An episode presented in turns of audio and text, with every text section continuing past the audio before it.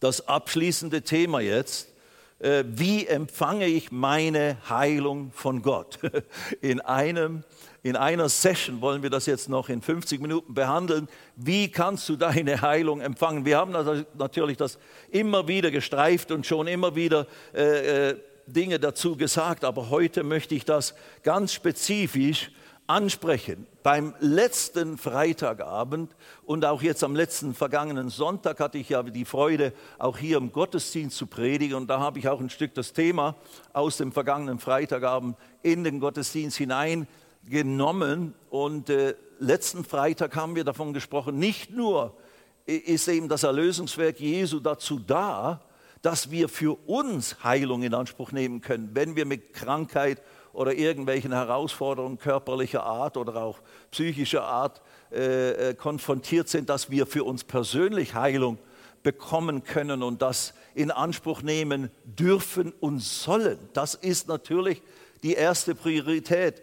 Ich möchte für mich Heilung erleben, damit ich dann das, was ich auch selber erkannt und erfahren habe, weitergeben kann. Aber das haben wir eben thematisiert, dass wir nicht nur für uns das in Anspruch nehmen sollen und deswegen lernen wollen, was sagt denn das Wort Gottes bezüglich Heilung? Gehört es uns allen? Gehört es mir? Kann ich es anderen verkündigen, dass es auch ihm gehört? Sondern dass wir eben hingehen sollen, nachdem wir begriffen haben, Jesus ist für nicht nur die Sünden der Welt, sondern eben auch durch seine Striemen, durch seine Wunden sind wir geheilt worden. Und das ist ganz spezifisch auf körperliche Heilung, äh, wird das, äh, ist das die Aussage für körperliche Heilung. Er hat also in seinem Erlösungswerk durch die Wunden, die ihm auf den Rücken geschlagen wurden, durch die römischen Soldaten mit ihren Peitschen und, und, und Geißelhieben, wo sein ganzer Rücken aufgeschlagen wurde, diese Striemen, diese blutenden Wunden auf dem Körper des Lammes Gottes, des, des Christus, des Sohnes Gottes, dem, des Schöpfers des Universums, der Mensch wurde, um einen Körper zu haben, um dich und mich zu erlösen, dich und mich zu retten von unserer Sünde und eben zu erlösen von jedem Fluch der Krankheit oder Gebrechlichkeit und was eben alles andere die Folgen waren des Sündenfalls. Welch eine grandiose Tatsache. Diese Wunden Jesu sind dazu da, die ganze Welt von ihren Krankheiten zu heilen. Und das ist unsere Aufgabe. Und ich lese nur ein, zwei, äh, drei der Hauptschriftstellen, die wir dazu gebraucht haben als Rekapitulation jetzt zum Anfang hier und dann gehen wir in die neue Thematik hinein. Wir hatten dabei Johannes 14 angeführt, Vers 12, wo Jesus selber sagt, wahrlich, wahrlich, ich sage euch, wer an mich glaubt, der wird auch die Werke tun, die ich tue und wird größere als diese tun, weil ich zum Vater gehe. Wir können jetzt nicht mehr erklären, aber die Werke Jesus sollen wir tun und sogar noch größere als diese. Und was waren die Werke Jesu? Er hat gelehrt, er hat gepredigt und er hat geheilt und befreit von dämonischen Kräften und äh, Besessenheit. Im Matthäus 10 hatten wir eine, eine, ein praktisch Prototyp äh, äh, zitiert und der ist damals den ersten zwölf Jüngern, den ersten zwölf Aposteln von Jesus gegeben worden, als er da die Mengen sah und sie dann rekrutierte und sie praktisch zu ihrem ersten Evangelisationseinsatz aussandte, diese zwölf. Und da sagte er ihnen in Matthäus 10, Vers 1, Vers 1, und als er seine zwölf Jünger herangerufen hatte, gab er ihnen Vollmacht, Exousia, Vollmacht, die Autorität, geistliche Autorität, Autorität über unreine Geister sie auszutreiben. Also sie, sie haben von ihm dieselbe göttliche Autorität verliehen bekommen, Dämonen zu vertreiben aus dem Leben von Menschen, auszutreiben, äh, äh, wie er das getan hat und jede Krankheit und jedes Gebrechen zu heilen.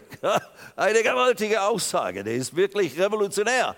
Und viele sagen halt, auch Theologen, sind der Meinung, dass es nur für die zwölf Apostel gewesen. Also das ist ein besonderer Auftrag und besondere Autorisierung gewesen in der damaligen Zeit, in diesen drei Jahren des Dienstes Jesu. Aber das ist längst nicht übertragbar, einfach so pauschal auf den ganzen Leib Christi. Das stimmt nicht, weil erstmals ist es nicht hier eingeschränkt. Zweitens, also sie, Geist, über unreine Geister sie auszutreiben und jede Krankheit und jedes Gebrechen zu heilen. Und dann heißt es im Vers 7, weil dann gibt es ein paar weitere Aussagen dazwischen. Und dann Vers 7, wenn ihr aber hingeht, predigt und sprecht, das Reich der Himmel ist nahe gekommen. Heilt Kranke, Vers 8, heilt Kranke, weckt Tote auf, reinigt Aussätzige, treibt Dämonen aus. Umsonst habt ihr empfangen, umsonst gebt.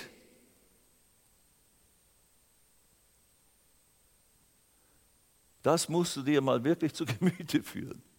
Aber eben, dann, dann kommt sofort, ja, aber eben, das sind ja kluge Menschen, äh, die, die das studiert haben und die wissen und die sagen, das ist nur für die zwölf Apostel gewesen. Und das stimmt natürlich, das war ein spezifischer äh, Auftrag an die zwölf Apostel. Und wir sehen es dann auch, als Jesus dann schon in den Himmel auffuhr, und der Heilige Geist kam, um sie mit Kraft auszustatten und sie zu autorisieren, Zeugen Jesu zu sein und das hatte ich am Sonntag angesagt, dass ich das sagen wollte, was das bedeutet, eine Übersetzung oder interpretative äh, Wiedergabe dieses Begriffes äh, Martys von T.L. Osborne, aber ich habe dann festgestellt, ich habe es nie gesagt.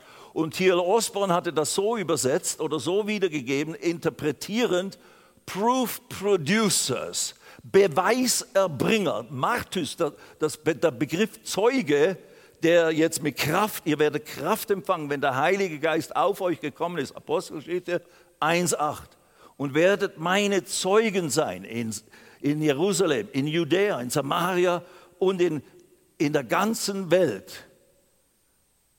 Dieser Begriff könnte man interpretierend übersetzen oder wiedergeben als Beweis erbringen. Also sie erzählen nicht nur, was sie gesehen und erlebt haben und die Auferstehung von Jesus, dem Messias, sondern sie geben auch Beweis davon durch die Kraftausstattung mit dem Heiligen Geist, im Prinzip durch die Autorisierung, die Jesus allen seinen Jüngern gegeben hat, durch die Salbung mit dem Heiligen Geist, durch den Missionsbefehl, Markus Kapitel 16.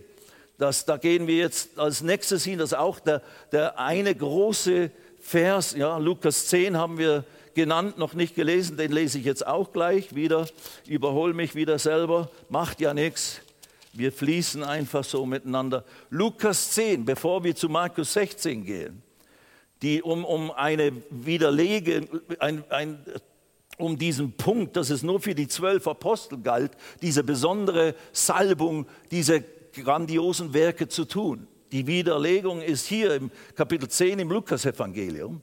Da heißt es im Vers 1, nach diesem aber bestimmte der Herr 70 andere.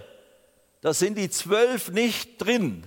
Die zwölf werden namentlich genannt in Matthäus 10. Hier die 70 anderen, die er jetzt zu einem anderen Zeitpunkt aussendet in seinem Namen und sandte sie zu je zwei vor seinem Angesicht her in jede Stadt und jeden Ort, wohin er selbst kommen wollte. Und er sprach eben, die Ernte ist groß, die Arbeiter aber sind wenige und so weiter und so fort. Und diese beauftragt er und in Vers 8 und 9, in welche Stadt ihr kommt und sie nehmen euch auf, da esst, was euch vorgesetzt wird. Und Vers 9, und heilt die Kranken darin. Pauschal. Wenn Sie Kranke da in der Stadt haben, heilt die einfach. Heilt die.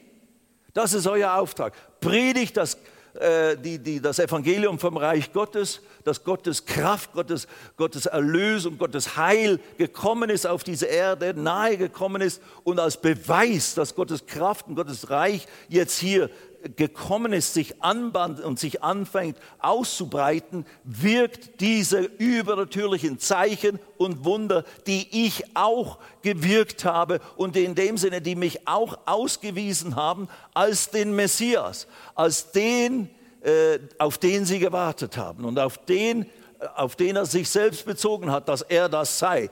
Wenn ihr meinen Worten nicht glaubt, dann glaubt um der Werke willen, die ich tue.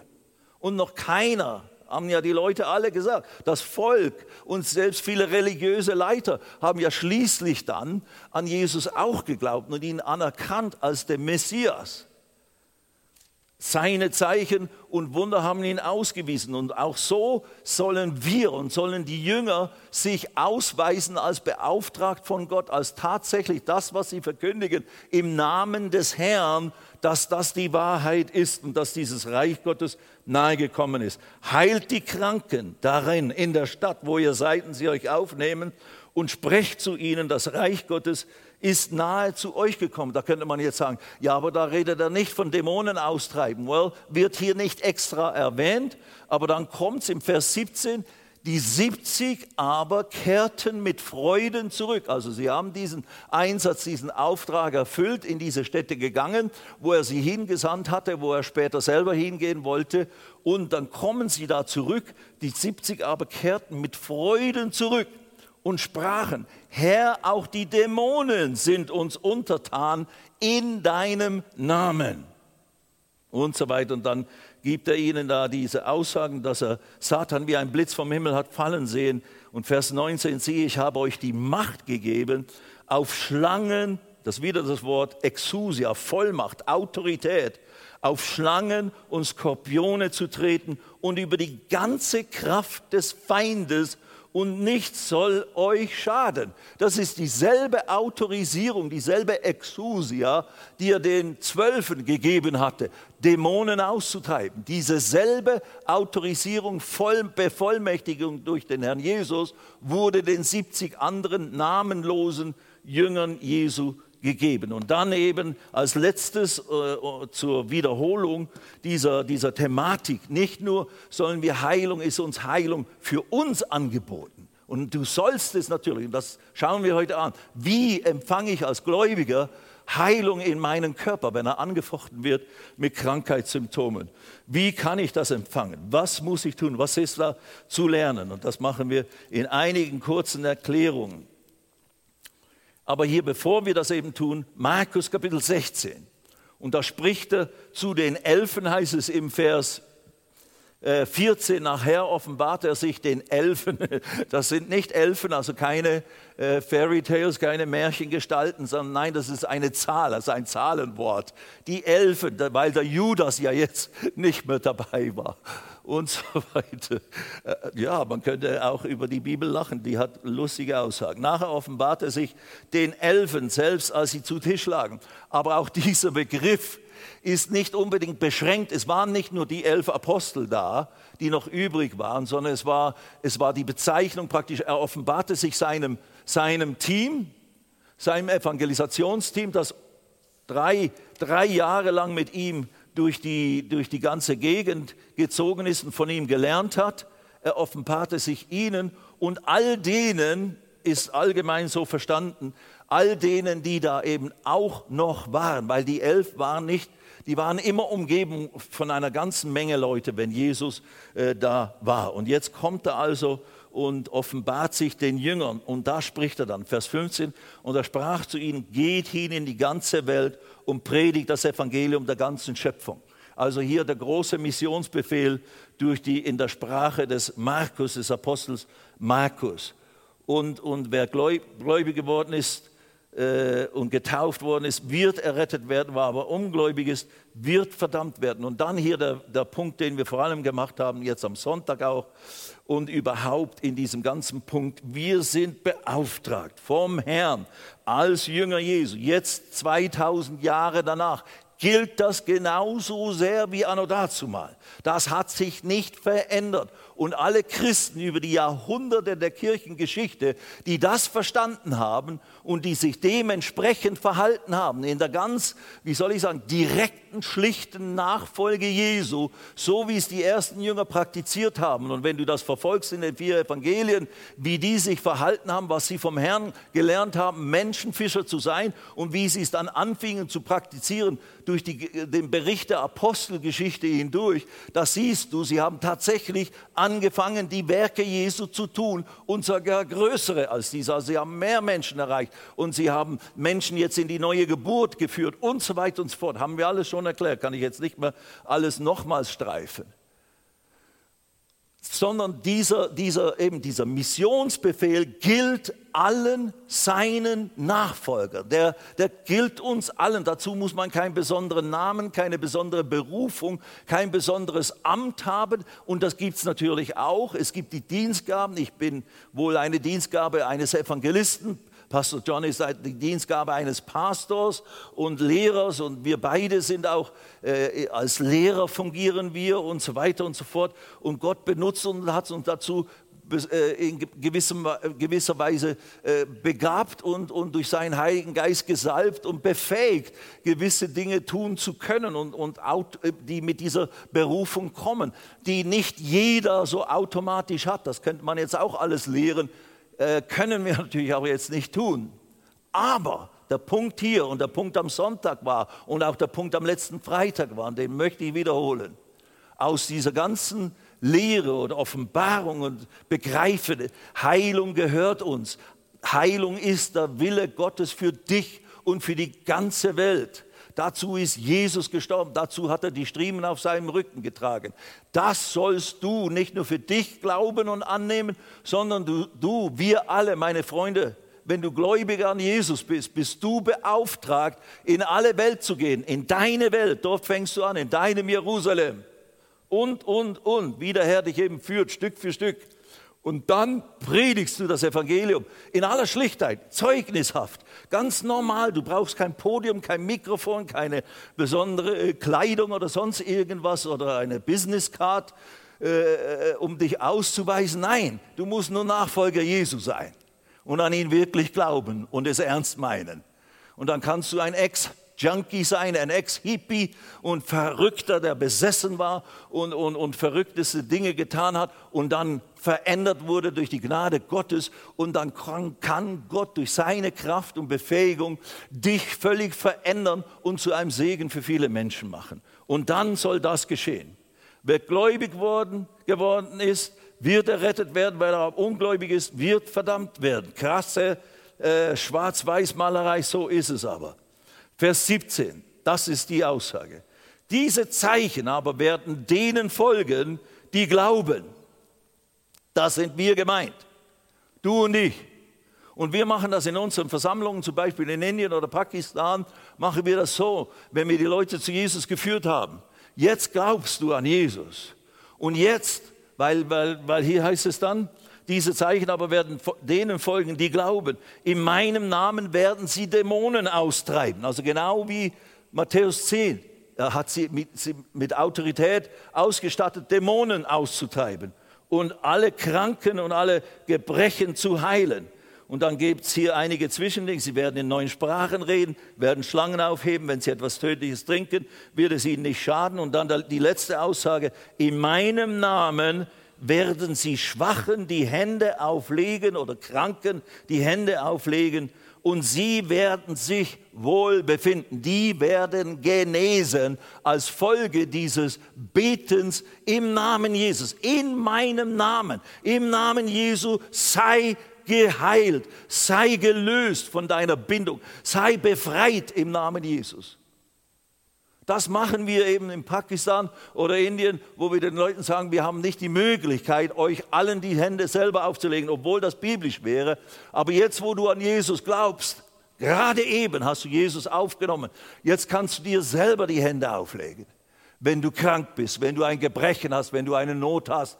Und das als Zeichen, die, die, die Handauflegung als solches ist noch nicht eine große Kraft, aber es ist einfach Gehorsam. Sie werden die Hände auf Kranke legen und die werden genesen. In meinem Namen. So im Namen Jesus, lege deine Hände auf und dann beten wir von vorne ein pauschales, allgemeines Gebet, wo wir spezifisch auf Krankheiten oft eingehen, wie entweder wie der Geist uns innerlich führt, aber einfach gehe ich eigentlich immer so den ganzen Körper durch und gebiete oder spreche diese Bereiche der, der, der, der Symptome oder der Krankheiten an und, und spreche die Lösung.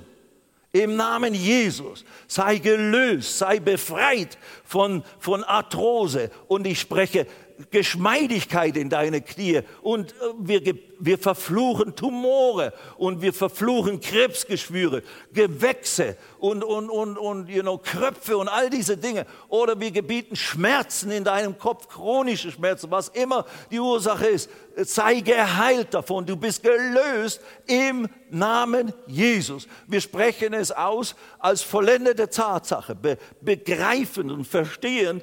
Alles ist getan. Alles, was nötig ist zur Heilung der gesamten Menschheit, ist im Erlösungswerk Jesu schon uns angeboten. Gott muss jetzt nicht nochmals extra aufstehen und extra in dem Sinne extra was tun, um uns zu heilen, sondern alles, was von der Seite Gottes notwendig war, dass er tat, hat er schon getan. Es ist vollbracht, hat Jesus gesagt. Und wir sind jetzt da, um den Kranken und den Gebundenen Freiheit zu predigen. Die, der Geist des Herrn ist auf mir, hat Jesus gesagt, die Kranken hinzusenden in die Freiheit. Sei frei, sei gelöst, komm heraus aus deiner Bindung, aus deinem Gefängnis. Also, diese Zeichen aber werden denen folgen, die glauben, meinem Namen werden sie Dämonen austreiben und Schwachen oder Kranken werden sie die Hände auflegen und sie werden sich wohl befinden. Das ist deine und meine Autorisierung und Beauftragung, die wir von unserem Herrn und Heiland und Erlöser empfangen haben. Halleluja. Amen. That's it, brethren. Das ist, was wir letztes Mal ge gesprochen haben. Und jetzt gilt es, jetzt sende ich euch aus in alle Welt. Heute Abend schließen wir hier ab und das reicht eigentlich. Nein, nein, wir machen noch die paar Minuten weiter, die wir haben. Aber that's it, really. Eigentlich haben wir schon genügend gesagt, die ganzen acht oder sieben Mal, die wir da schon gesprochen haben, um, um, äh, um, um dass wir genügend äh, Wissen haben vom Wort Gottes, um jetzt das zu empfangen. Aber nein, jetzt gehen wir noch mal ganz e-, ernsthaft und mit Absicht auf, die, auf diese Frage ein. Wie empfängt man denn Heilung? Und das geben wir anderen weiter, aber das muss auch ich für mich äh, begreifen. Und das ist schon, das müssen wir auch ganz ehrlich behandeln. Es ist tatsächlich so, dass ja nicht jeder, für den gebetet wurde im Namen Jesus und sogar mit Glauben gebetet wurde, dass die immer alle geheilt werden und, und, und geheilt sind danach. Sondern es hat, gibt ja Dutzende Beispiele und, und wenn du lange genug rumlebst äh, und, und Leib Christi kennst aus verschiedensten Denominationen und Kreisen, da, da sterben die Christen genauso sehr wie die Nichtchristen. Und wir predigen natürlich jetzt nicht, wenn du richtig glaubst, dann wirst du nicht mehr sterben hier auf der Erde. Nein, nein, darum geht es nicht. Wir reden nur, du sollst nicht zu früh sterben. Genau. Und dann kommt oft der Spruch, der Herr hat es gegeben, der Herr hat es genommen, gepriesen sei der Name des Herrn. Wie wenn der Herr, der Herr ist immer irgendwie schuld am Tod von jedem Menschen, weil er bestimmt ja die Todesstunde. Aber das weiß ich nicht, wo das steht in der Bibel. Also äh, meiner Meinung nach, soweit ich das Wort Gottes verstehe, ist, ist der Wille Gottes, dass wir ein langes Leben, mit langem Leben wird er dich sättigen. Das ist Psalm 91. Mit langem Leben oder Psalm 103, einer von beiden. Mit langem Leben wird er dich sättigen. Und, und dann gibt es sogar Anweisungen. Einige glauben, es ist 120. Eigentlich können wir erwarten. Aber in, in dem Psalm steht auf alle Fälle, wir werden 70 und wenn es hochkommt, können wir 80 werden. Aber gut, 80 ist heute schon ein, eigentlich ein, ein niederer niederes Level in unseren Breitengraden. Wir sind ja so gesegnet mit all diesen Dingen, dass wir, dass wir viel längere Lebenserwartung haben, einfach durch die, die, die Möglichkeiten der Medizin und so weiter und, und die gute Ernährung und all die Dinge, die wir hier genießen können. Aber grundsätzlich darfst du und sollst du, ist der Wille Gottes, langes Leben und ein gesättigtes Leben. Und vor allem ist der Wille Gottes auch nicht, überhaupt nicht für niemanden, dass du unbedingt eine Krankheit haben musst zu sterben.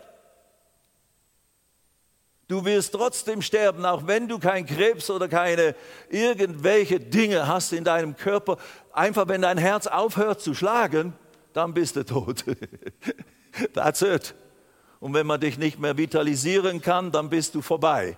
Dann hat dein Geist deine Hülle deine sterbliche verlassen und ist in den Himmel aufgefahren. Zum Herrn, wenn du gerettet bist. Und dahin wollen wir alle eigentlich. So schnell wie möglich. Nein, nicht so schnell wie möglich. In dem Sinne, einerseits innen haben wir ein Verlangen abzuscheiden, hat Paulus gesagt, um bei Christus zu sein. Das ist weit besser als hier in diesem, in diesem crazy world, die scheinbar immer noch verrückter wird, noch verrückter wird, äh, obwohl es ja kaum mehr möglich ist. Aber nein, wir haben eine Aufgabe. Sag, ich habe eine Aufgabe. Ich habe eine Bestimmung vom Herrn. Ja, wenn er dein Boss ist, dein Herr ist, dann musst du ihm gehorchen. Und er hat gesagt, geht hin in alle Welt und predigt das Evangelium. Deswegen sind du und ich noch hier. Nicht nur, dass wir hier die Gemeinde putzen und schöne Gottesdienste haben, das ist alles gut und hat alles einen Zweck. Aber das ist nicht die Beschäftigung. Die Beschäftigung ist, siehe, ich will euch zu Menschenfischern machen. Amen. Anyway, alles klar. Jetzt lasst uns zusammen anschauen, wie kann man denn seine Heilung empfangen? Ich gebe dazu zwei Beispiele aus der Apostelgeschichte. Und in gewissem Sinne sind es eigentlich ein bisschen krasse Beispiele. Ist es nicht der normale äh, Alltag, sondern es sind zwei, äh, man könnte sagen, besondere Versammlungen, wo die wo die Prediger, das erste ist der, der, Paulus und das zweite ist in Apostelgeschichte Kapitel 3, wo der Johannes und der, und der Petrus äh, zum Tempel gehe, gehen zur Stunde des Gebets um 9 Uhr morgens. Aber wir fangen an mit Apostelgeschichte 14. Es ist immer gut, eine Bibel dabei zu haben, damit ihr mitlest, weil man kann nicht alles im Kopf behalten. Und das Wort muss man richtig studieren. Das werden wir heute Abend auch noch anschauen. Apostelgeschichte 14, 7. Jetzt muss ich mich sputen. 7 bis 10. Paulus ist auf seiner Reise, auf einer seiner Reisen und er ist in, im, im, im, im Gebiet von äh, Ikonion und, äh, und kommt da, äh, äh ja, im Vers 6 heißt es dann, äh, in, dem, in, de, in das Gebiet, wo die Städte von Lykaonien sind und die Städte heißen Lystra und Derbe und die Umgegend. Und dann Vers 7 heißt es, und dort verkündigten sie, also Paulus und sein Team, dort verkündigten sie das Evangelium. Ganz wichtige Aussage. Paulus predigt, verkündigt die, die, die frohe Botschaft von Jesus, wer Jesus ist, was er getan hat. Vers 8. Und ein Mann in Lystra saß da, kraftlos an den Füßen, lahm von seiner Mutter Leib an, also ein Gelähmter, von Geburt an gelähmt der niemals umhergegangen war. Also ein richtig kräftige, kräftiges Wunder ist hier nötig, um diesen Mann zu heilen. Dieser, und jetzt Vers 9, dieser hörte Paulus reden. Als der, dieser hörte Paulus reden, dieser Lahme hört Paulus reden, das Evangelium verkündigen. Und, und als der ihn fest anblickte und sah, also Paulus blickt den den, den, äh, diesen Mann mit den gelähmten Beinen, den schaut er an und, und als der ihn fest anblickte und sah, dass er Glauben hatte, als Paulus sah, dass dieser Gelähmte Glauben hatte, geheilt zu werden, sprach er mit lauter Stimme, stelle dich gerade hin, auf deine Füße. Und er sprang auf und ging umher. Und genau so machen wir das in unseren äh, Evangelisationsversammlung in Pakistan oder, in, oder auch andernorts. Auch hier bete ich normalerweise am Schluss mit relativ lauter Stimme. Und du fragst dich, warum sprichst du so laut? Well, Paulus hat es auch getan. Und Jesus hat auch oft laut gebetet, mit Geschrei und Flehen. Also es ist auf alle Fälle nicht unbiblisch. Man kann auch leise beten, auch das ist biblisch und kann seine Gebete erhört bekommen, weil Gott hört alles und sieht alles und weiß alles. Aber in, dieser, in, dieser, in diesem Vorgehen mit, er sieht diesen Gelähmten, er sieht, dass durch das Predigen des Evangeliums entsteht in ihm Glaube dass er geheilt werden könnte. Warum entsteht Glaube bei dem Mann? Weil der Paulus ihm erzählt hat oder gepredigt hat, wer Jesus ist und was Jesus getan hat. Jesus hat niemanden hinausgestoßen, der zu ihm kam. Jesus hat alle geheilt, die zu ihm kamen. Und wenn man ihn an ihn glaubte, hat man seine Heilung empfangen. Das hat, hat, Paulus verkündigt. Und dann hat er im Evangelium, jetzt war ja Jesus schon längst im Himmel, das Erlösungswerk war vollbracht, dann hat er ihm von Jesaja 53 höchstwahrscheinlich auch gepredigt, wo es heißt im Vers 5, durch seine Wunden, durch seine Striemen ist uns Heilung geworden. Also als Jesus, und dann hat er das erklärt, weil das hat ihm Jesus offenbart. Das hat der, der Heilige Geist durch Offenbarungserkenntnis den ersten Jüngern vermittelt und offenbart. Und das haben sie dann in ihren Briefen geschrieben, was damit zu verstehen ist, wenn es heißt, durch die Striemen Jesus sind wir geheilt worden. Das ist der Preis gewesen, der von Gott bezahlt wurde für die Heilung unserer Krankheiten. Ob du das verstehst oder nicht, das medizinisch, wissenschaftlich nicht nachzuvollziehen und zu verstehen, klar. Aber Gott sagt, so ist es. Und was Gott sagt, ist die Wahrheit. Und wenn du das glaubst, dann wirst du das erleben, was Gott sagt in Bezug auf das, was Wahrheit ist. Und das hat Paulus verkündigt in der einen oder anderen Form. So predigen wir das Evangelium. Und, und in Indien waren es ja oft, äh, äh, meistens, der größte Teil der Menschen war völlig ungläubige Leute. Hindus, die allermeisten und dann noch einige Moslems drunter und so weiter und so fort. Aber all die waren keine Christen, ganz wenige Prozent, äh, Prozente waren darunter Christen. Und da waren Zehntausende oftmals ja da. Und denen haben wir das Evangelium verkündigt. Und warum kamen die? Weil die Wunder sich rumsprachen.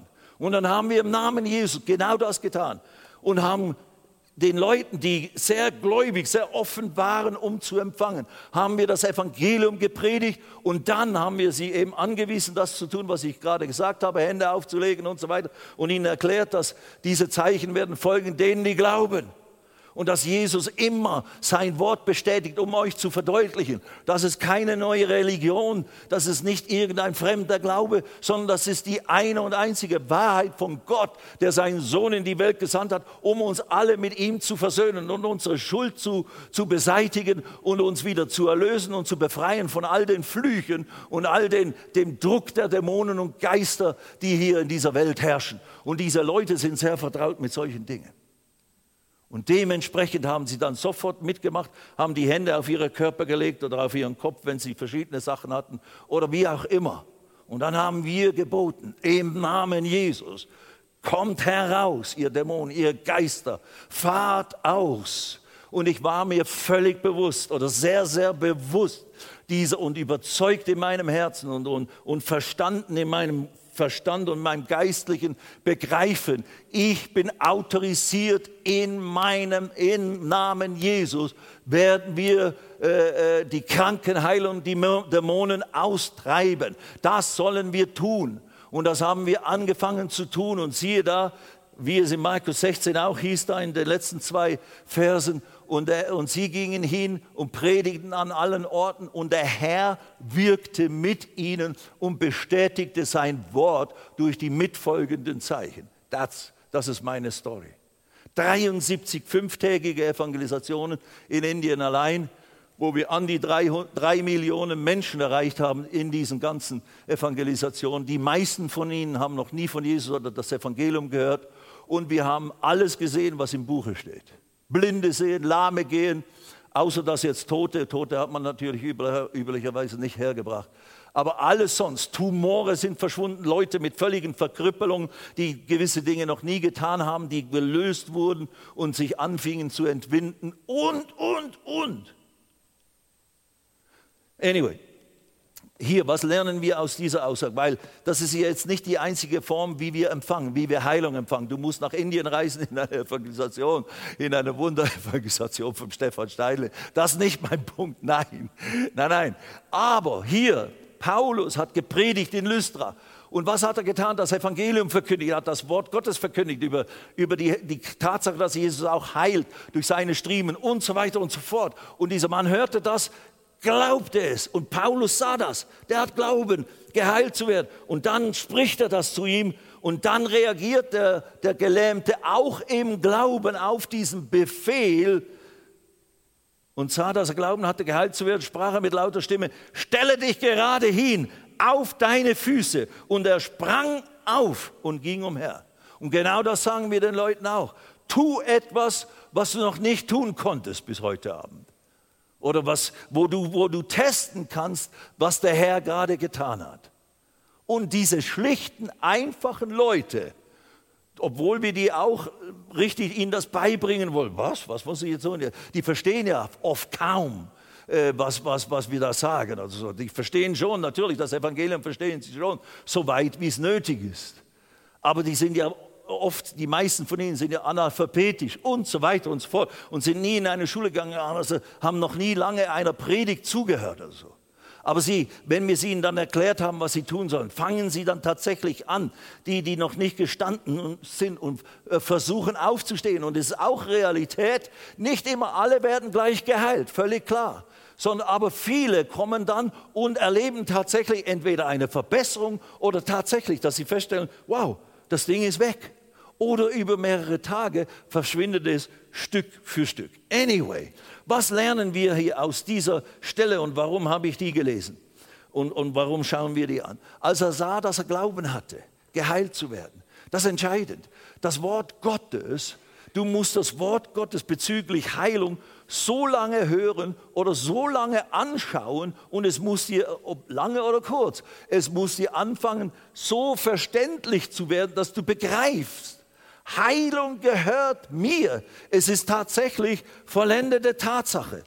Römer 10, und da ist natürlich das, dieses Prinzip, was wir alle schon kennen, Römer 10, Vers 17. Also ist der Glaube oder also kommt der Glaube, also ist der Glaube aus der Verkündigung, heißt hier Elberfelder. Akoe ist das griechische Wort, was benutzt ist. Akoe ist hören, nicht eigentlich Verkündigung, sondern das Gehörte.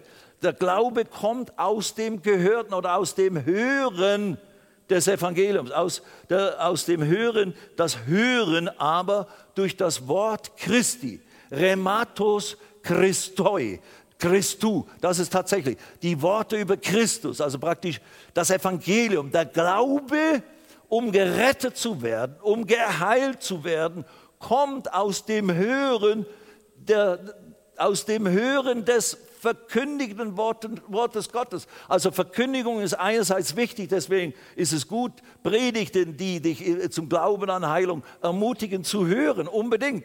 Aber du kannst natürlich auch einfach das Wort Gottes äh, zu dir selber lesen, sei es laut oder leise. Aber es ist nicht falsch, das Wort auch laut zu, zu sich zu lesen oder zu sprechen, weil eben der Glaube kommt aus dem Hören, Akoe, aus dem Hören der Worte Christi, der Worte über Christus, was er getan hat, wer er ist, was es bedeutet, dass wir in seinen Striemen geheilt worden sind. Und wenn das in der, Schrift steht, im Wort Gottes, im heiligen, ewigen Wort Gottes, Gott, Jesus sagte, ich bin die Wahrheit, der Weg, die Wahrheit und das Gott, Jesus ist die Wahrheit. Gott kann nicht lügen. Was Gott sagt, kommt zustande. Das lese ich euch jetzt gleich. Ich wollte es eigentlich ganz am Schluss lesen und war dann nicht sicher, ob ich dazu kommen würde. Jetzt lese ich es jetzt. Gott ist ein Gott. 4. Mose, Kapitel 23. Eine Aussage über die Integrität von Gottes Wort, über die Zuverlässigkeit des Wortes Gottes. 4. Mose 23, Vers 19.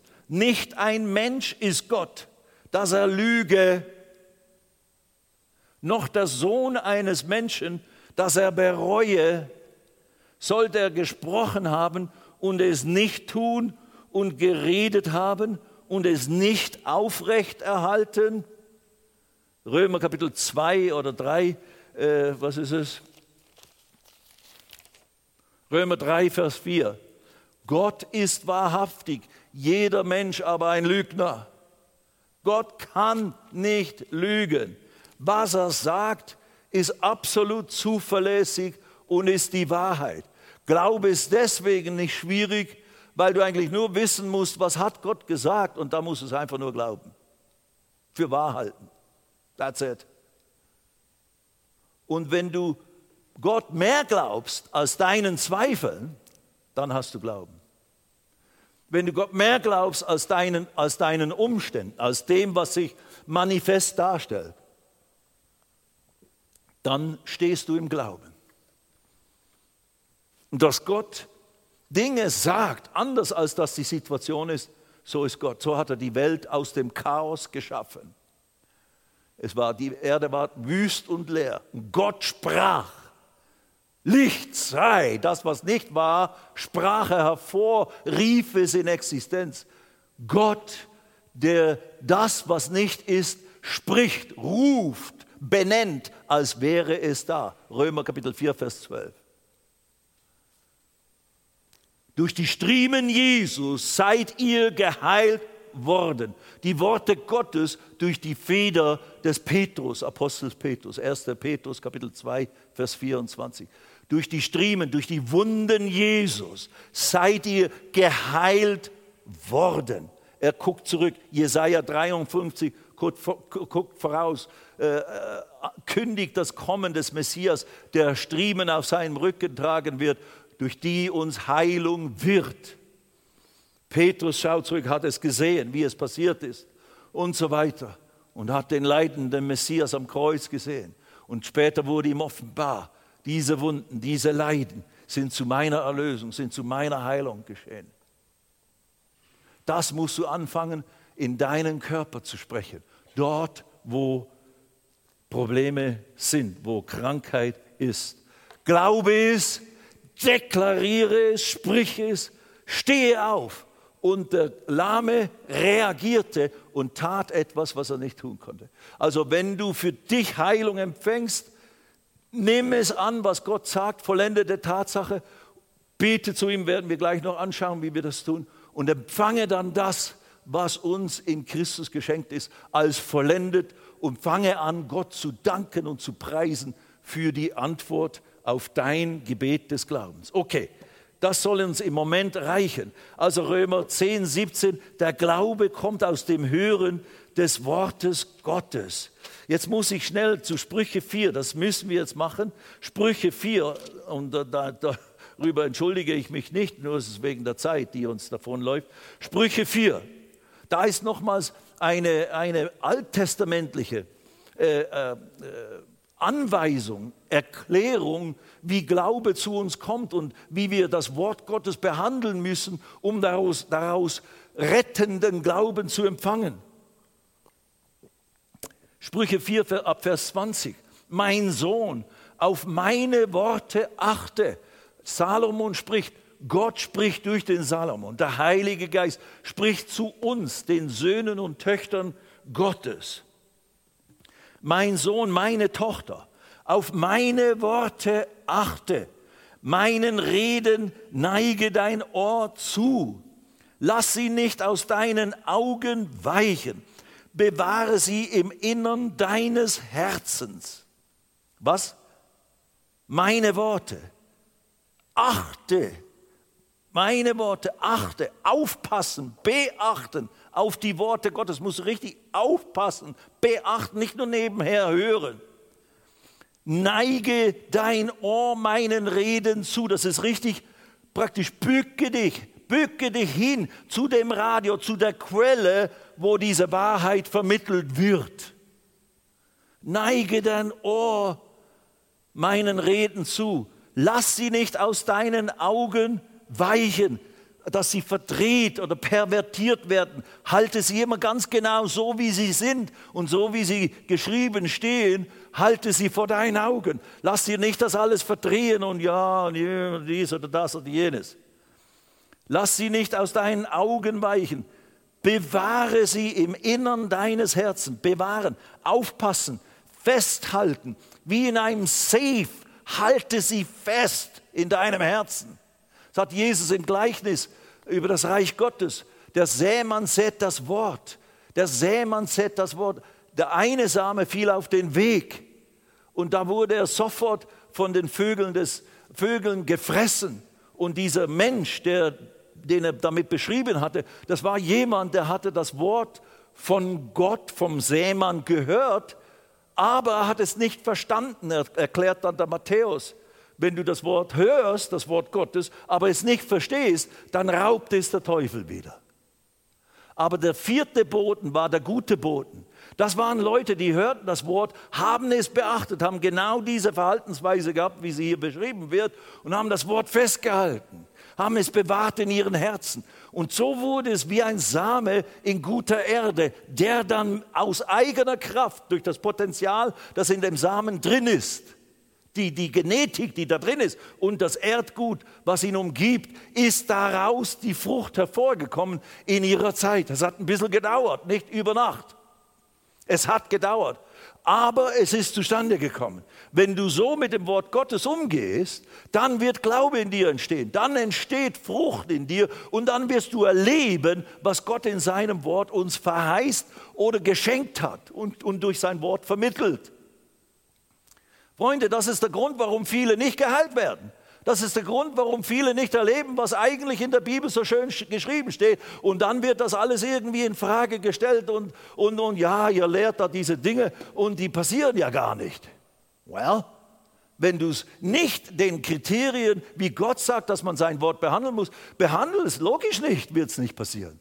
Wenn du nicht die, die Anweisung des Arztes mit dem Rezept befolgst, dreimal täglich mit Wasser, mit diesem und jenem und sonstigem, und du machst eben, das ist mir alles viel zu anstrengend, vergiss es, ich mache das alles auf einen Schlag oder so. Ja gut, dann bringst du dich um mit demselben Zeug, was dich eigentlich retten sollte. Nur, das wird bei Gott nicht geschehen, aber du, du stirbst einfach an den Dingen, die nicht durch das, was Gott dir schenkt in Christus, eigentlich geheilt und befreit und erlöst sind in deinem deinem Leben. Und das verherrlicht nicht den Herrn. Anyway, gut. Hör dir das. Lass sie nicht aus deinen Augen weichen, bewahre sie im Innern deines Herzens, die Worte Gottes. Warum? Vers 22. Denn Leben sind sie denen, die sie finden. Und dieses Finden ist richtig durchdringen, wie in einem Erzbergwerk. Du kommst zu der Ader, die da die, die, die das Gold drin hat die sie finden, die es, denen es offenbar wird, die es verstehen, die es begreifen. Denn Leben sind sie denen, die sie finden. Und was? Und Heilung oder Medizin, ein, eine, eine, eine Heilungselixier, Heilung für ihr ganzes Fleisch. Ich gebe euch die, die Färbung der Begriffe im Hebräischen. Ich habe entsprechende Lexikon, wo man das alles äh, äh herausklamüsern kann. Denn Leben sind die Worte Gottes, sind Leben denen, die sie finden und Heilung für ihr ganzes Fleisch, ihren ganzen Leib. Gottes Medizin ist sein Wort. Und diese Medizin ist in den Striemen Jesu, diese übernatürliche Kraft, um unheilbare Krankheiten zu heilen und, und Dinge zu beseitigen, die man sonst nicht beseitigen kann. Die sind in der Kraft, in der schöpferischen Kraft des Wortes Gottes drin. Und der Preis, der dazu nötig war, war das Opfer des Sohnes Gottes am Kreuz von Golgatha und in seinen, in seinen Striemen, die dort auf ihn gelegt wurden.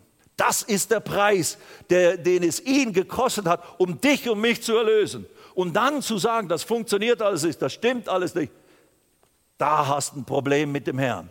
Er ist ja sehr geduldig und barmherzig. Aber das wird, kann er nicht belohnen in dem Sinne, indem er dir lauter äh, äh, Dinge segnet, ob, dich mit allem segnet, was er dir äh, in, durch Christi Erlösungswerk geschenkt hat, obwohl du es alles nicht glaubst. Nein, das wirst du nicht erleben. Jesus konnte nur wenige Wunder tun in seiner Heimatstadt. Warum? Wegen ihres Unglaubens. Der Unglaube ist das Einzige, was Gott aufhält und was Gott behindert. In seiner Barmherzigkeit tut Gott oftmals trotzdem Dinge. Aber natürlich wollen wir ja nicht dem Herrn im Wege stehen. Das sind ja genügend Dinge, die zu, es zu überwinden gilt. Okay, lasst uns noch schnell zur Apostelgeschichte Kapitel 3. Seid ihr noch alle da heute Abend? Wir sind jetzt schon in der Bonuszeit. Apostelgeschichte 3. Und da ist es eben dieses, diese Geschichte mit Petrus und Johannes, die, äh, äh, da heißt es im Vers 1, Petrus aber und Johannes gingen um die neunte Stunde des Gebets zusammen hinauf in den Tempel.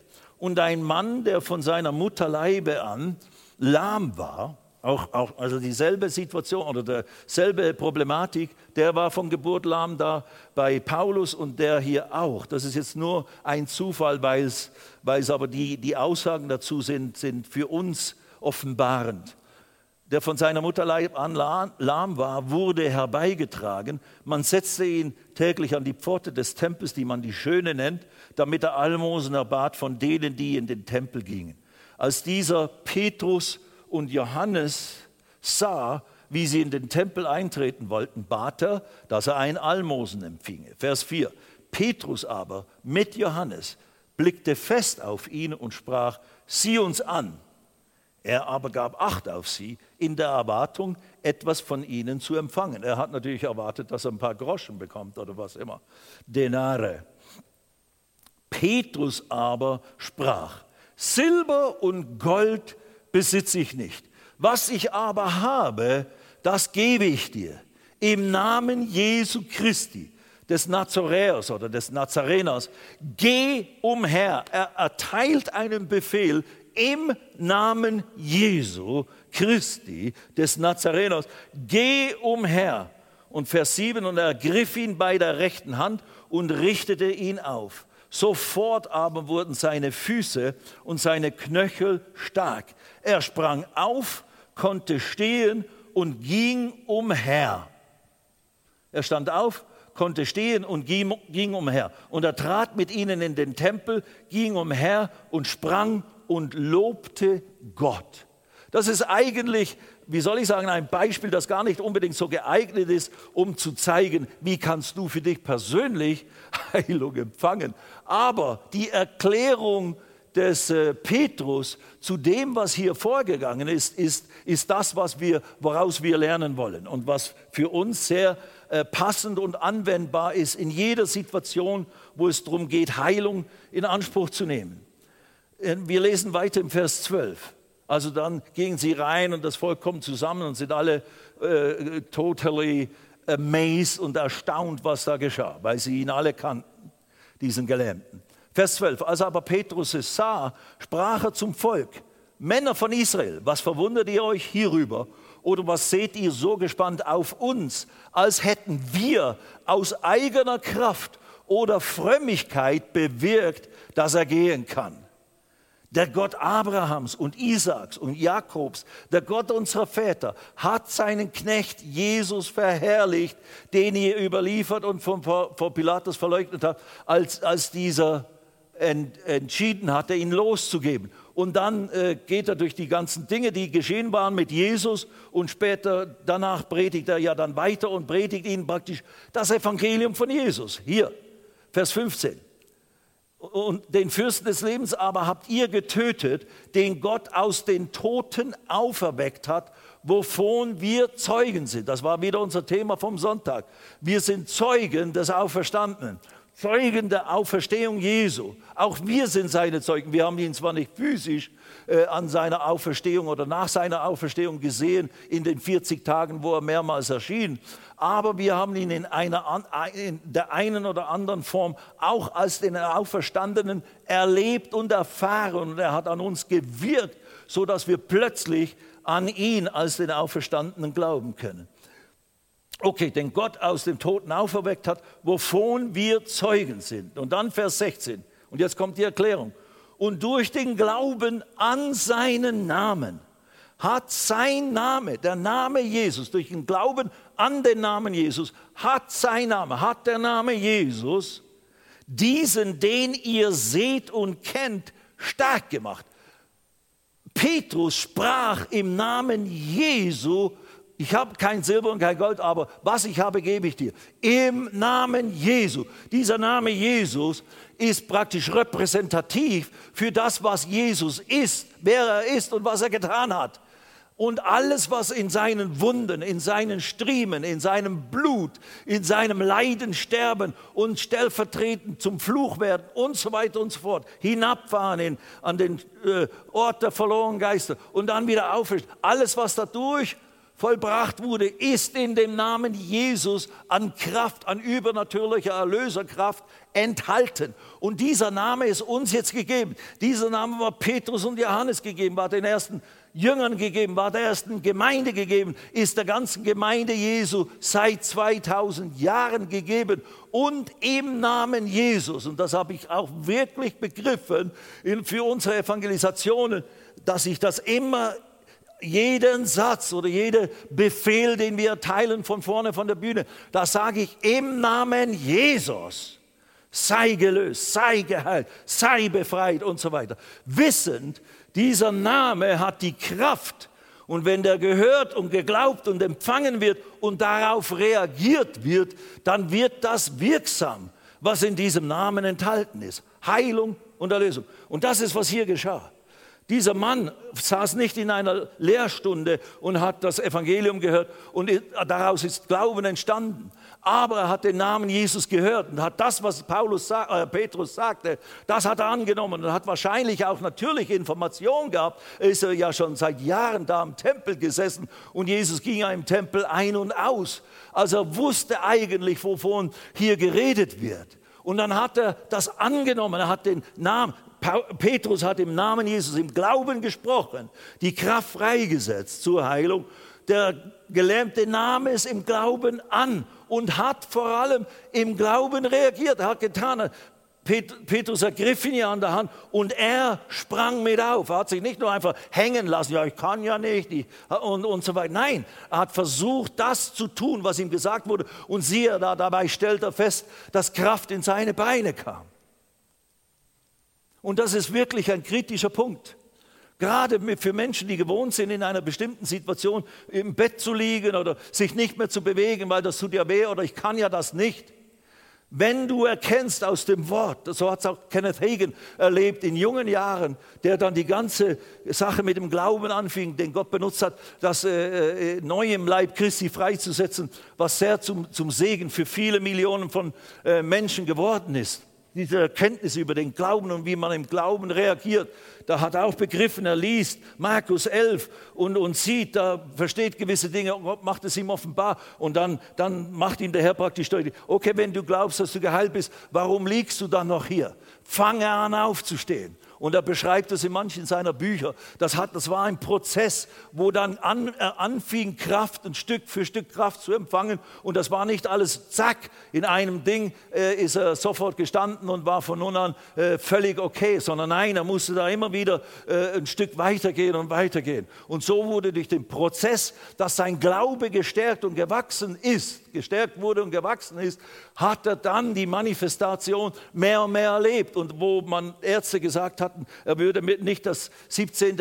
Lebensjahr erreichen, ist er dann mit über 80 erst gestorben und zum Herrn gegangen. Ja, so, wie empfängt man Heilung? Durch Glauben. Glauben an den Namen Jesus. Glauben an, wer Jesus ist und was er getan hat. Glauben an das Erlösungswerk Jesu. Glauben daran, was Gott sagt, durch seine Wunden seid ihr geheilt worden. Jetzt müssen wir noch schnell zu Markus Kapitel 11 gehen, ja. Wir machen heute ein bisschen länger. Es ist ja der letzte Abend. Wir haben sonst nichts vor. Wochenende ist vor der Tür. Also, wir können richtig schlemmern heute Abend im Geiste. Uns im Geiste betrinken. Wer gehen muss, bitte. Ihr seid völlig frei. Ich rede jetzt noch ein bisschen. Markus 11. Und wer zu Hause abklippen will, bitte, bist völlig frei. Ich habe ja keinen Einfluss darauf. Markus 11. Wir machen nicht mehr lange, aber das müssen wir einfach lesen. Das ist die ganz, ganze Stelle mit, wo Jesus mit den Jüngern an einem Feigenbaum vorbeikommt, außerhalb von Jerusalem, auf dem Weg von Bethanien und nach Bethanien. Und dann an einem Tag spricht er zu dem Baum, von dir esse nicht mehr. Es wird zu einer Objektlektion, eine illustrierte Lektion, die Jesus hier äh, den Jüngern beibringen will. Dann kommen sie am nächsten Tag wieder vorbei, Vers 20, und als sie früh morgens vorbeigingen, sahen sie den Feigenbaum verdorrt von den Wurzeln an. Und Petrus erinnerte sich und spricht zu ihm, Rabbi, siehe, der Feigenbaum, den du verflucht hast, ist verdorrt. Und Jesus antwortet und spricht zu ihnen, habt Glauben an Gott oder habt Gottes Glauben, habt Glauben Gottes. So ist das, das Griechische hat nicht an oder so, einfach habt Glauben Gott. Und das ist, habt Glauben an Gott, aber es kann auch eben genauso übersetzt werden mit, habt den Glauben, den Gott hat. Jesus definiert jetzt das, was er hier getan hat. Er hat im Glauben Dinge gesprochen, freigesetzt und das ist, wie Gott Glauben freisetzt. Gott glaubt nicht an ein höheres Wesen, aber er handelt im Glauben. Er ruft Dinge, die nicht sind, in Existenz, als wären sie da. Hier, dieser Baum war fit, eigentlich gut, nichts falsch dran, aber Jesus benutzt ihn als Illustration und sagt dieses dazu. Habt Glauben Gottes nämlich, und der stellt sich so dar, wahrlich, ich sage euch, wer zu diesem Berg sagen wird, hebe dich empor und wirf dich ins Meer, da ist offensichtlich ein Berg irgendwo, und nicht zweifeln wird in seinem Herzen, sondern glauben, dass geschieht, was er sagt, dem wird es werden. Nun, Jesus hat hier nicht unbedingt eine Lektion erteilt. Du kannst, was immer du sagen möchtest, wenn du es glaubst, kannst du sprechen und dann kommt es zustande. Das ist nicht unbedingt die Lektion, sondern er sagt nur, er redet vom Glauben Gottes und der Glaube Gottes, den wir haben und exerzieren sollen, der stammt, woher kommt der Glaube? Römer 10, 17, aus dem Hören des Wortes Gottes, ganz genau. Der Glaube kommt aus dem Hören des Wortes Gottes. So, wenn du glauben willst, wie Gott will, dass du und ich als seine Söhne und Töchter ihn haben, geh in sein Wort. Und du brauchst Glauben, um die Heilung, die Rettung von Krankheit für dich zu empfangen, dann geh in sein Wort, hol dir das Wort Gottes, hol dir die Aussagen Gottes in Bezug auf, durch die Striemen Jesu bist du geheilt worden. Was er sagt in Bezug auf Krankheit in deinem Körper, durch die Wunden auf meinem Sohn ist diese Krankheit in deinem Körper geheilt worden. Jetzt nimm diese Wahrheit, nimm die, diese Worte in dein Herz, glaube sie mit deinem Herzen, weil Glauben tut man mit dem Herzen, nicht mit dem Kopf. Okay? Das ist Wissen. Aber du musst eben auch verstehen, du musst auch wissen, weil wenn du nur hörst und versuchst zu glauben, weil, wo du gar nicht verstanden hast, was du eigentlich gehört hast und wie es gemeint ist, dann kann man auch nicht wirklich biblischen Glauben praktizieren. Dann ist es mehr so ein Wursteln und ein Hoffen. Und das bringt dann oft überhaupt nicht das zustande, was wir gedacht haben. Wenn du glaubst, dass das, was du sagst, dass das zustande kommt, dann wird es dir werden. Aber um das glauben zu können, musst du dir zuerst mal Glaube in das Herz holen. Und Gott eben will nicht, dass wir anfangen, irgendwelche Luftschlösser zu erglauben, sondern nein, dass wir anfangen, das zu erglauben und das für uns zu nehmen, was er uns durch das teure Erlösungswerk Jesu alles geschenkt hat all den Segen, all die Freiheit von Krankheit, von Schmerzen, von frühem Tod, von Gebundenheiten, von Druck, von Depression, von was weiß ich nicht was. Alles ist auf ihm, damit wir Frieden hätten, damit wir mit allem geistlichen Segen gesegnet werden können. Und jetzt hör weiter. Vers 24. Das ist jetzt unser Schlüssel für heute Abend. Darum sage ich euch, jetzt sagt er zu seinen Jüngern, darum sage ich euch, wegen dieses Prinzips, dass wenn du glaubst und sprichst und nicht zweifelst, dann wird es dir werden. Darum sage ich euch, alles, um was ihr auch betet und bittet, oder betet, verlangt, was ihr bedürft, was ihr wollt, alles, was ihr auch betet und bittet, glaubt, glaubt, dass ihr es empfangen habt und es wird euch werden. Jetzt müssen wir noch schnell zum 1. Johannes Kapitel 5. Lass den Finger in Markus 11. Das müssen wir zusammen anschauen. Er sagt, deshalb sage ich, was ihr auch betet und bittet, glaubt, dass ihr es empfangen habt. Vergangenheitsform. In dem Moment, wo du betest, Herr, ich bete und nehme äh, diese Heilung in den Striemen Jesu. Ich bringe dir hier diese Schmerzen und ich, ich bitte dich um Heilung oder ich empfange diese Heilung jetzt, weil du sagst ja, es ist vollbracht, es ist vollzogen. So, ich schaue auf das Kreuz Jesu, ich schaue auf die Striemen Jesu und ich empfange jetzt im Gebet diese Heilung, diese Heilungskraft aus den Wunden Jesu für diesen Schmerz in meinem Herzen, für diese Situation in meiner Hüfte oder was auch immer. Und das bete ich jetzt. Und das in dem Moment, sagt Jesus, wo du das tust, und wir werden gleich sehen im 1. Johannes, wenn du, wenn du es tust nach dem Willen Gottes, weil das wird der, der Herr erhören. Nur ein Gebet, das nach dem Willen Gottes gebetet ist, wird Gott erhören und kann Gott erhören. 1. Johannes Kapitel 5, diese grandiose äh, äh, Bibelstelle in Bezug auf erhörbares Gebet. 1. Johannes 5, Vers 14. Und dies ist die Zuversicht, die wir zu ihm haben, dass er uns hört, wenn wir etwas nach seinem Willen bitten. Wenn du etwas betest, was gar nicht dem Willen Gottes entspricht, ist die Schlussfolgerung hier, dann kann er uns gar nicht hören. Also er hört uns nicht und kann uns nicht erhören. Er hört natürlicherweise alles und bekommt ja alles mit, aber er kann es nicht hören zum Erhören. Weil wenn du hier, wenn wir etwas nach seinem Willen bitten, dass er uns hört. Und jetzt Vers 15. Und wenn wir wissen, dass er uns hört, was wir auch bitten, was immer es dann ist, was wir nach seinem Willen bitten, so wissen wir, dass wir das Erbetene haben, das wir von ihm erbeten haben.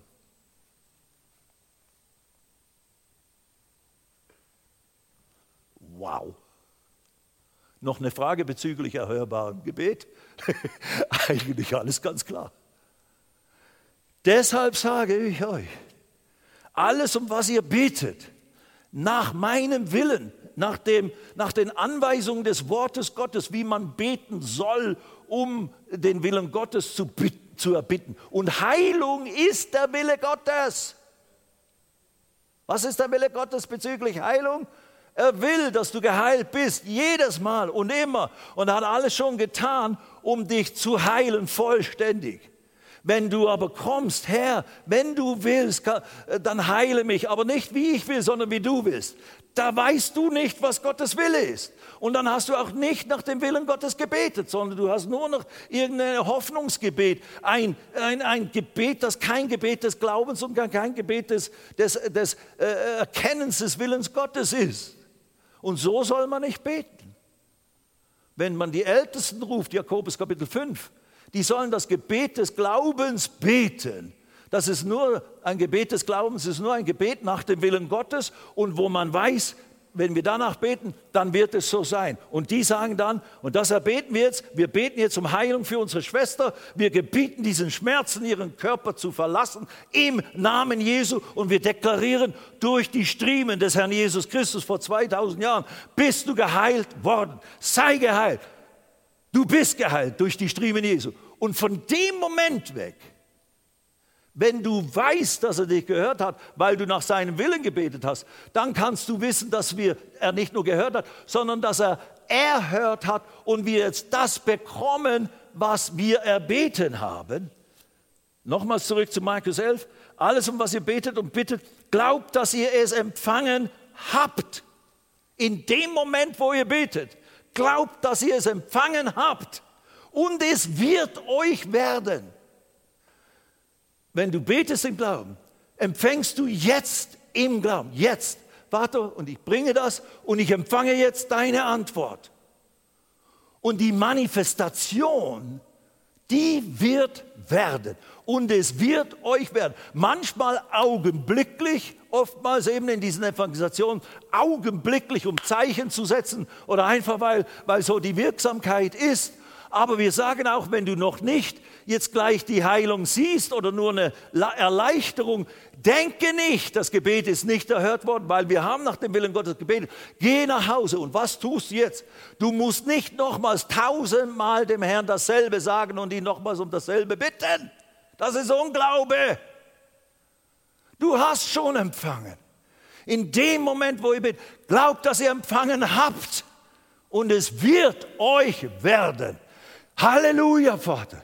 Ich danke dir, dass ich geheilt bin durch die Wunden Jesu von diesem Magengeschwür. Und ich spreche zu diesem Magengeschwür, du verschwindest im Namen Jesus. Ich verfluche dich. Ich, ich, ich äh, kündige jedes Anrecht hier in meinem Körper im Namen Jesus. Durch die Striemen Jesu bin ich geheilt worden. Ich preise dich. Ich danke dir, mein Herr. Ich gebe dir die Ehre. Ich lobe dich und verherrliche dich. Dank und Lob ist die Stimme oder ist das Lied des Glaubens, meine Freunde. Das Gebet des Glaubens dankt nachdem es empfangen hat. Und wir empfangen nach den Aussagen Jesu in dem Moment, wo wir gebetet haben.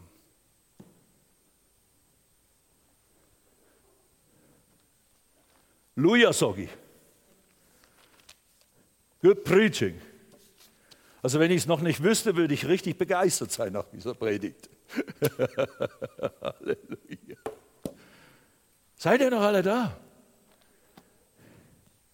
That's it. Ich bin tatsächlich fertig geworden. Habt ihr es verstanden? Heilung gehört dir. Wenn du noch nicht sicher bist, geh zurück, hör dir diese Dinge an, lies die Schrift, nimm dir diese Bekenntniskarten mit, nimm dir das Buch vom Tierlausbau mit, nimm die anderen Dinge mit. Viele haben ja schon die Arbeit getan und alles schön zusammengetragen, damit du nichts mehr so viel arbeiten musst, du armes, beschäftigtes Weselein, du. Amen. Wir sind so gesegnet. Auch in der deutschen Sprache, in, Amerika, in Englisch gibt es ja noch viel mehr Dinge, aber selbst in der deutschen Sprache gibt es auch all diese guten Bücher und, und Schriften, die zum Glauben stärken und die mein Leben als Christ völlig verändert haben und eine ganz andere Grundlage gegeben haben und mir eben die Grundlage gegeben haben zu diesen Dingen, die wir tun. Ich hätte es nie wagen können, in dieser Form zu evangelisieren und, und das für, für diese Kranken zu beten, in der Form, mit dieser, mit dieser Erwartung, wenn ich das nicht richtig beigebracht bekommen hätte und nicht begriffen hätte vom, von der Schrift her, dass es genau so ist. Es ist nicht nur eine bestimmte Lehre von irgendjemand, irgendeinem Camp oder einer Bewegung. Nein, es ist die Wahrheit Gottes. Und das muss es halt für dich auch werden. Dann wird es Glaube. Und dann wird es eine feste Überzeugung von Dingen, die man nicht sehen kann bisher im physischen. Aber wenn man sie glaubt, so wird es werden. Da ist ein Prozess, ein Zeitelement schon bei, den, bei der Aussage Jesu drin, in Markus 11. So wird es werden. Und im Hebräerbrief heißt es, durch Glauben und Geduld, durch Glauben und Ausharren, dranbleiben im Glauben, festhalten, nicht nachgeben, werden wir die Verheißungen ererben.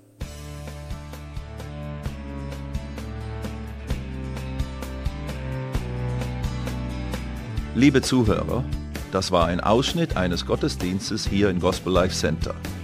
Auf unserer Website www.gospellifecenter.de können Sie die Notizen für diese und andere Predigten nachlesen und sich über die Arbeit von Gospel Life Center informieren. Wir wünschen Ihnen Gottes Segen.